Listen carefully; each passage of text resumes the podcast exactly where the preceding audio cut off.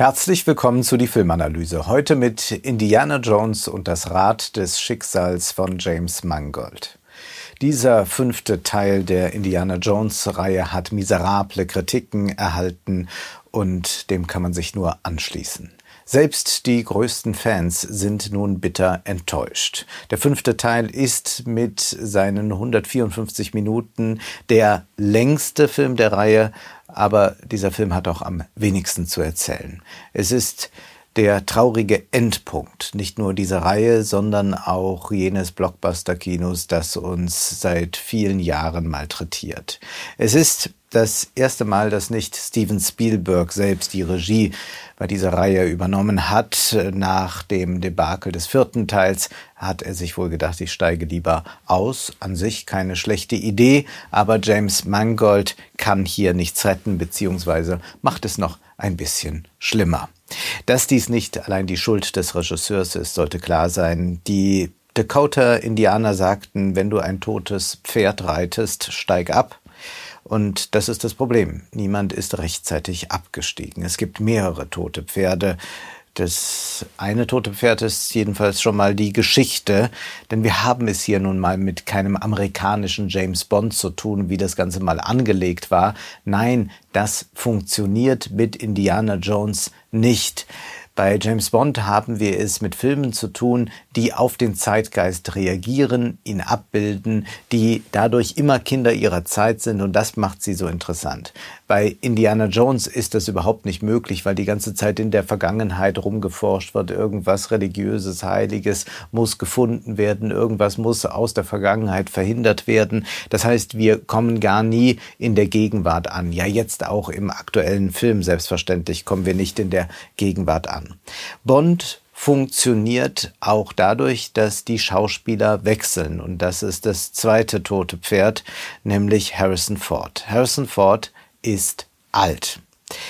Und Harrison Ford ist kein großer Schauspieler, aber ein veritabler Actionheld. Das Problem aber bei Actionhelden ist, dass wenn sie nicht mehr richtig in Aktion treten können, dann sind sie auf der Leinwand ziemlich deplatziert. Man erwartet ja auch nicht von einem Spitzenfußballer, dass er im Greisenalter noch auf dem Spielfeld herumläuft.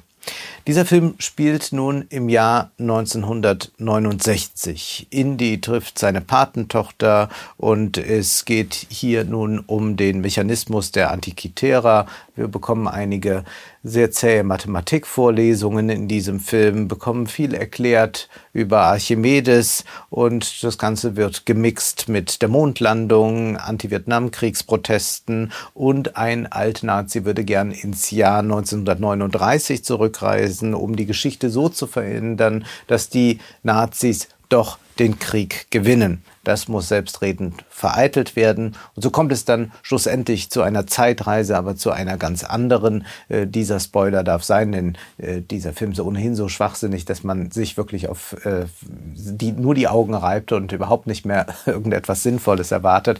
Und zwar reisen dann Indy und seine Patentochter ins Jahr 212 vor Christus. Wir sind bei der Belagerung von Syrakus und dort trifft Indy auf Archimedes und raunt. Das habe ich mir immer gewünscht, danach habe ich mich immer gesehnt, lasst mich doch eigentlich hier. Es ist so albern überfrachtet, es ist so furchtbar gespielt, es ist so entsetzlich schlecht erzählt. Ja, das ist vielleicht die einzige Überraschung, dass dieser fünfte Teil noch schlechter ist als der vierte.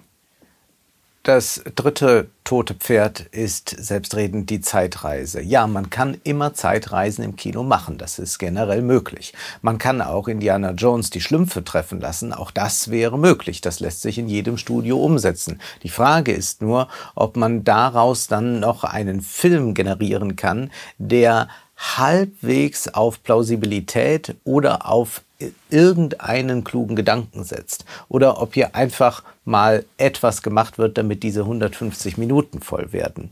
Aber das ist ja hier kein Einzelfall. Diese ganze Reihe ist grauenhaft.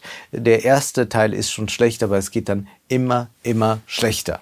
Gehen wir doch mal ganz kurz durch die Reihe. Schauen wir uns den zweiten Teil an. Der spielt im indischen Urwald. Indiana Jones und die britische Kolonialarmee retten Kinder. Nun, die Inder, wie werden die dargestellt? Nun, eigentlich wie die Tiere, bestialisch verspeisen sie Affenhirne und Insekten.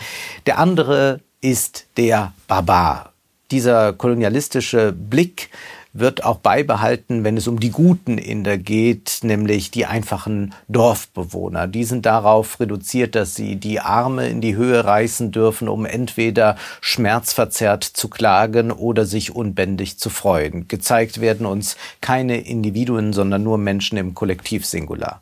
Trotzdem ist der zweite Teil noch der interessanteste Film vielleicht der Reihe insofern, als man hier doch äh, die Lust hat, sich eine psychoanalytische Brille aufzusetzen.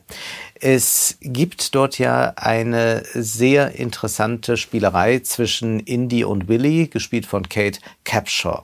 Und zwar nach diesem eigenartigen Diner ziehen sie sich zurück, jeder in sein Zimmer, aber irgendetwas läuft da doch zwischen ihnen und sie wollen eigentlich miteinander schlafen. Aber immer kommt irgendetwas dazwischen und dann äh, betreten sie doch wieder das Schlafzimmer des anderen. So geht das hin und her, bis dann Indy plötzlich vor so einem großen Relief steht ähm, verkörpert wird da eine vollbusige Frauenfigur und in die betatscht diese Frau, betatscht ihr Dekolleté und es öffnet sich dann ein Geheimgang. Der Sex spielt jetzt keine Rolle mehr, nun klettert Indy hinein und bald folgen dann auch die anderen und dann gehen wir durch diese Gänge, durch diese Höhlen immer weiter, immer weiter, fast bis zum Rest des Films. Jetzt kann man sagen, also kein Sex, stattdessen etwas anderes. Der Geheimgang aber, der sich da öffnet und wo es dann immer tiefer und tiefer geht, steht natürlich für den Unterleib der Frau, der hier als dunkel, feucht und gefährlich versinnbildlich wird. Durch enge Gänge folgen wir Indie nun beinahe bis zum Rest des Films. Das kann man so interpretieren, dass entweder hier noch einmal versinnbildlich wird die Angst des Mannes vor der Frau. Äh, das bleibt alles ein großes Mysterium und es ist so schwierig. Wie kann man überhaupt als Mann mit Frauen umgehen? Diese Sache. Aber es ist vielleicht noch viel sinnvoller, eine andere Interpretation zu wählen, nämlich, dass wir hier den Geschlechtsakt allegorisch vollzogen sehen. Denn ein Zuschauer eines Actionfilms bezieht ja seine Sehlust nicht aus Sexszenen in der Regel, sondern aus Actionszenen. Und die bekommen wir hier geliefert. Das heißt aber, die Lust, die wir empfinden bei den Actionszenen, ist eine ähnliche wie eine sexuelle Lust. Das heißt, was hier zu sehen ist, ist, dass Indy tatsächlich Sex hat mit einer Frau. Dass wir tatsächlich einen großen Sexakt sehen, nur eben in der Allegorie des Actionfilms. In Teil 3 kommt es ja dann zum Sex. Ich liebe Venedig heißt es da. Und wir sehen zwar keine Sexszene, aber es gibt eine Abblendung. Indy trifft auf Elsa, die wahrscheinlich das einzige wirkliche Bond-Girl in der Reihe ist, denn sie ist die heimtückische Frau, die zunächst verführerisch ist, aber dann andere Pläne hat. Hier aber kommt nun ins Spiel, dass nicht nur Indy mit dieser Frau geschlafen hat, sondern auch sein Vater, gespielt von James Bond AD Sean Connery. Und damit sind wir schon wieder bei einem Grundkonflikt des amerikanischen Kinos. Ein Grundkonflikt in amerikanischen Filmen ist die Angst vor ödipalen Strukturen und vor Inzest. Spielbergs Filme handeln fast alle von einem Vater-Sohn-Konflikt, davon, dass äh, Söhne nicht erwachsen werden dürfen oder dass Väter keine Sexualität haben dürfen. Und es passt hier sehr gut, dass wir einen alten Vater haben, dem es schon nicht mehr so gut geht und es gibt zugleich diese Thematik des heiligen Grals, der enthüllt man ihn ewige Jugend spenden soll. So ist es auch nicht weit zu Richard Wagners Bühnenweihfestspiel Parsifal. Auch dort haben wir einen Vater-Sohn-Konflikt, nämlich der Sohn Amfortas äh, ist dort im Konflikt mit seinem Vater Titurel. Und Amfortas wird immer wieder gebeten von seinem Vater, den Gral zu enthüllen, damit der Vater wieder Leben eingehaucht bekommt, da er nur noch dahin sieht. Aber Amfortas bereitet das unglaubliche Schmerzen. Es heißt dann von Amfortas Seite, wehe, wehe mir der Qual, mein Vater, oh, noch einmal verrichte du das Amt, lebe, lebe und lass mich sterben. Also dem Sohne schon lieber jetzt zu sterben, als noch einmal die Bitte des Vaters zu erfüllen. Aber der Vater ist da äh, unbelehrbar. Er sagt, also Titorell, im Grabe leb ich durch des Heilands Huld, zu schwach doch bin ich ihm zu dienen, du büß im Dienste deine Schuld, enthüllet den Gral. Damit knüpft man auch mit dieser Thematik an. An den ersten Teil wieder liefert man sich ein Wettrennen mit den Nazis. Wieder geht es um das Christentum, diesmal um den Heiligen Gral.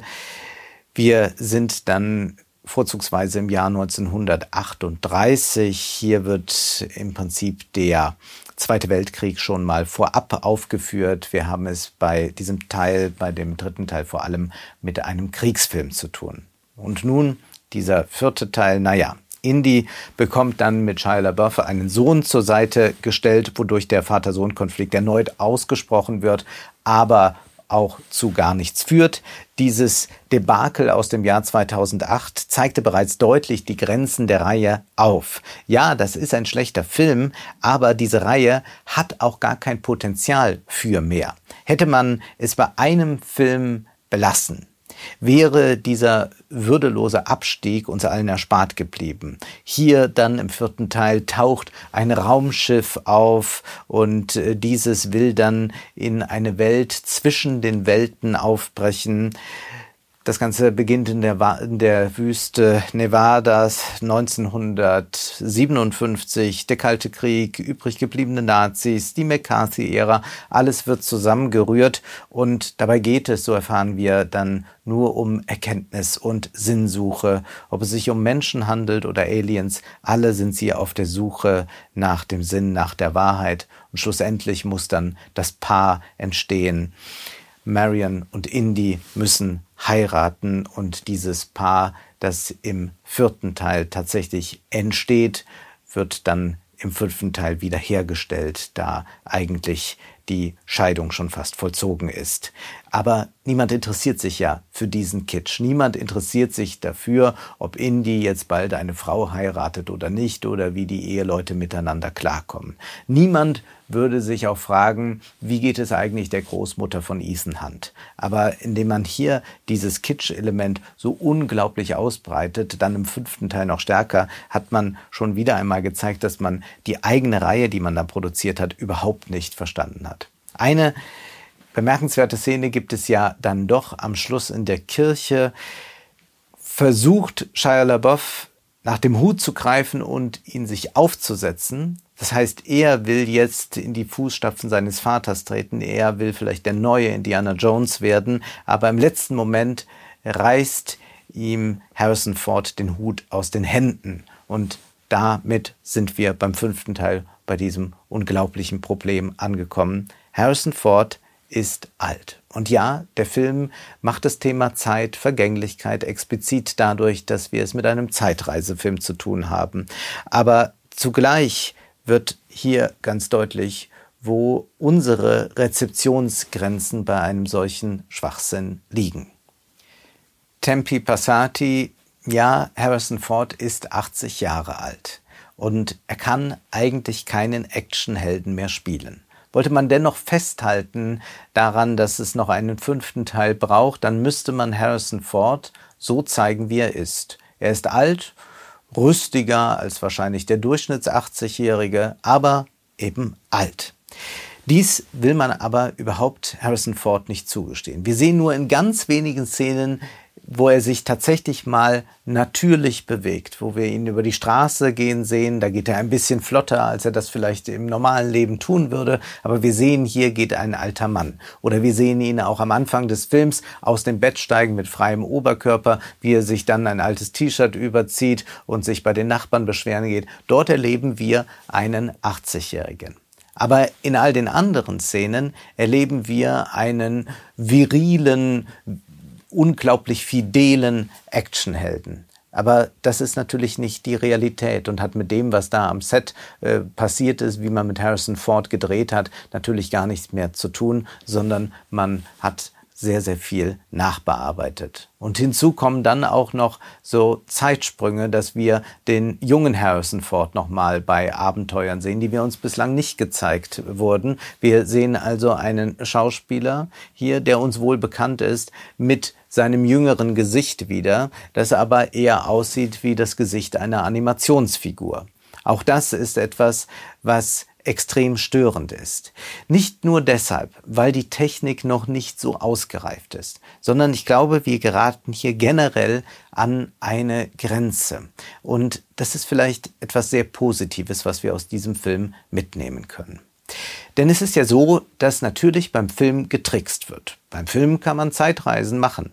Beim Film kann man auf den Mond fliegen und kann dort wohnen. Man kann alle möglichen Dinge tun. Und dann gibt es auch die kleinen Tricks. Natürlich versuchen viele Schauspieler auf der Leinwand besser auszusehen, als sie es in Wahrheit tun. Und selbstverständlich gehört dazu auch, dass man Schauspieler so besetzt, wie es vielleicht nicht mehr ganz ihrem Alter gemäß ist. Das extremste Beispiel ist sicherlich Mary Pickford, die Stummfilmlegende, die in äh, Filmen zum Teil als 30-Jährige auftrat, aber äh, dann in Wahrheit dort Teenager verkörperte, 15-Jährige verkörperte. Oder denken wir auch an deutsche Teenie-Komödien, in denen oft die Schauspieler auch schon Ende 20 sind. Oder ganz amüsant ist, was von Fritz Lang und Marlene Dietrich überliefert ist. Und zwar hatte Fritz Lang Marlene Dietrich engagiert für den Film Engel der Gejagten und Marlene Dietrich war damals 50 Jahre alt und sollte auch eine Frau im reifen Alter verkörpern. Sie unterschrieb den Vertrag und kam auch dementsprechend arrangiert zum Filmset. Aber eigentlich behagte es Marlene Dietrich nicht, wie eine 50-Jährige auf der Leinwand zu erscheinen. Und so sagte dann Fritz Lang, Je länger der Dreh dauerte, von Drehtag zu Drehtag, erschien Marlene Dietrich immer ein paar Jahre jünger. Das heißt, mit Make-up, mit Licht, mit allem wurde natürlich getrickst und so hat man versucht, ein bisschen die Zeit auszutricksen. Das hatte aber natürliche Grenzen, denen sich auch John Wayne stellen musste, als er es nicht mehr so rasant schaffte, aufs Pferd aufzuspringen. Auch Harrison Ford muss auf ein Pferd aufspringen im fünften Teil von Indiana Jones, aber wir sehen nicht, wie er darauf kommt. Wir sehen, wie er relativ flott zu diesem Pferd geht und dann sehen wir ihn nachher auf dem Pferd sitzen, aber da erleben wir ihn dann wie einen jungen Mann, vielleicht 30 Jahre alt. Und auch das ist das Problem von Tom Cruise. Wie lange wird er es schaffen, Tom Cruise bleiben zu können auf der Leinwand? Wird er altern dürfen oder wird irgendwann einfach Schluss sein? Oder wird auch er diesen Unsinn machen und versuchen mit einer De-Aging-Technologie sich in einen 30-Jährigen für alle Ewigkeit zu verwandeln? Aber damit sind wir bei der Grenze des Films angekommen. Wir wissen, dass Harrison Ford alt ist. Wir wissen, wie der 80-jährige Harrison Ford aussieht. Und dieses Wissen nehmen wir mit ins Kino. Wir können dieses Wissen nicht abstreifen. Wir akzeptieren ganz viel im Kino. Wenn da alle grün angemalt sind, akzeptieren wir das. Wenn das auf irgendwelchen Planeten in anderen Galaxien spielt, akzeptieren wir das. Wir haben überhaupt kein Problem damit. Aber wenn wir einen Schauspieler, den wir kennen, sehen, wie er eigentlich nicht mehr sein kann, dann ist das mehr als dieser Uncanny Valley-Effekt, sondern was wir hier erleben ist, dass der Bezug zu der Realität, der durch den Schauspieler ja noch geschaffen wird, plötzlich durchgestrichen ist. Und gerade das akzeptieren wir nicht. Ja, es wird bald möglich sein, einen ziemlich guten Film zu generieren mit einer künstlichen Marilyn Monroe und einem künstlichen James Dean.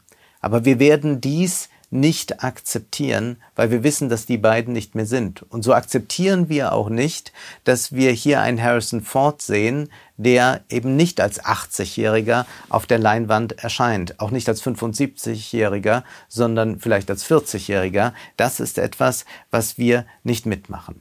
Eigentlich würde es sich ja anbieten, beim Blockbuster-Kino zu sagen, es ist ideal für Artificial Intelligence. Machine Learning arbeitet schließlich mit Wahrscheinlichkeit. So ist es auch bei ChatGPT.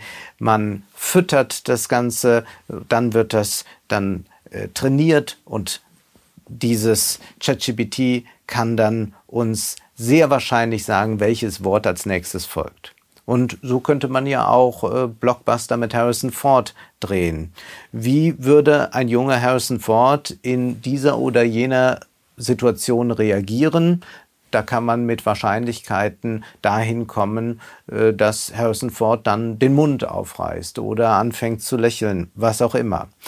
Eigentlich haben Spielberg und Co. ja die Ausdrucksmittel der Schauspielerei extrem reduziert. Wahrscheinlichkeit spielte hier also schon immer eine Rolle. Man wollte einen großen Konsens schaffen. Man wollte eine Filmsprache schaffen, die in aller Welt verstanden wird, die sofort eingängig ist. Und so ist es dann, ob Dinos, Aliens oder Archimedes erscheinen, immer dasselbe. Man reißt die Augen auf, sperrt den Mund weit auf und sagt so etwas wie Grundgütiger. Und diese enorme Reduktion an Ausdrucksmitteln, die da stattgefunden hat, bietet sich natürlich an, um sie jetzt einfach künstlich zu generieren. Aber mit gutem Schauspiel hat das nichts zu tun. Denn ein guter Schauspieler zeigt uns auch immer das Unerwartete. Er zeigt uns Nuancen, Zwischentöne und er weiß um die Gefahr, dass man leicht zur eigenen Parodie werden kann. Und das ist ja das Traurige hier, dass wir Harrison Ford sehen als Harrison Ford Parodie generiert. Die Plausibilität spielt also eine Rolle und interessanterweise ist beim Erscheinen des Schauspielers die Plausibilität auch dadurch gewährleistet, dass das, was wir auf der Leinwand sehen, noch einen richtigen Bezug hat zu dem realen Schauspieler in der Realität. Diesem erbärmlichen und, klammert man mal die kommerzielle Ruchlosigkeit aus, bemitleidenswerten Film ist versehentlich etwas gelungen. Er rettet das Prinzip Wirklichkeit. Die Endlichkeit der Schauspieler kann im Kino theoretisch überwunden werden, aber eigentlich, wir sehen es hier ganz deutlich, stoßen wir an eine Grenze. Wir sehen, wie sehr der Film dann doch in der Wirklichkeit verankert ist. Wer Schauspielerei sehen will, der muss sich dem öffnen, was nicht zu erwarten ist, was nicht zu generieren ist. Bei der Schauspielerei, da wollen wir nicht nur schauen, sondern sehen. Das war die Filmanalyse mit Wolfgang M. Schmidt.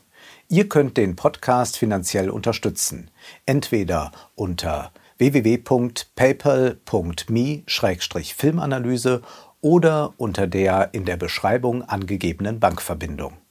Vielen Dank.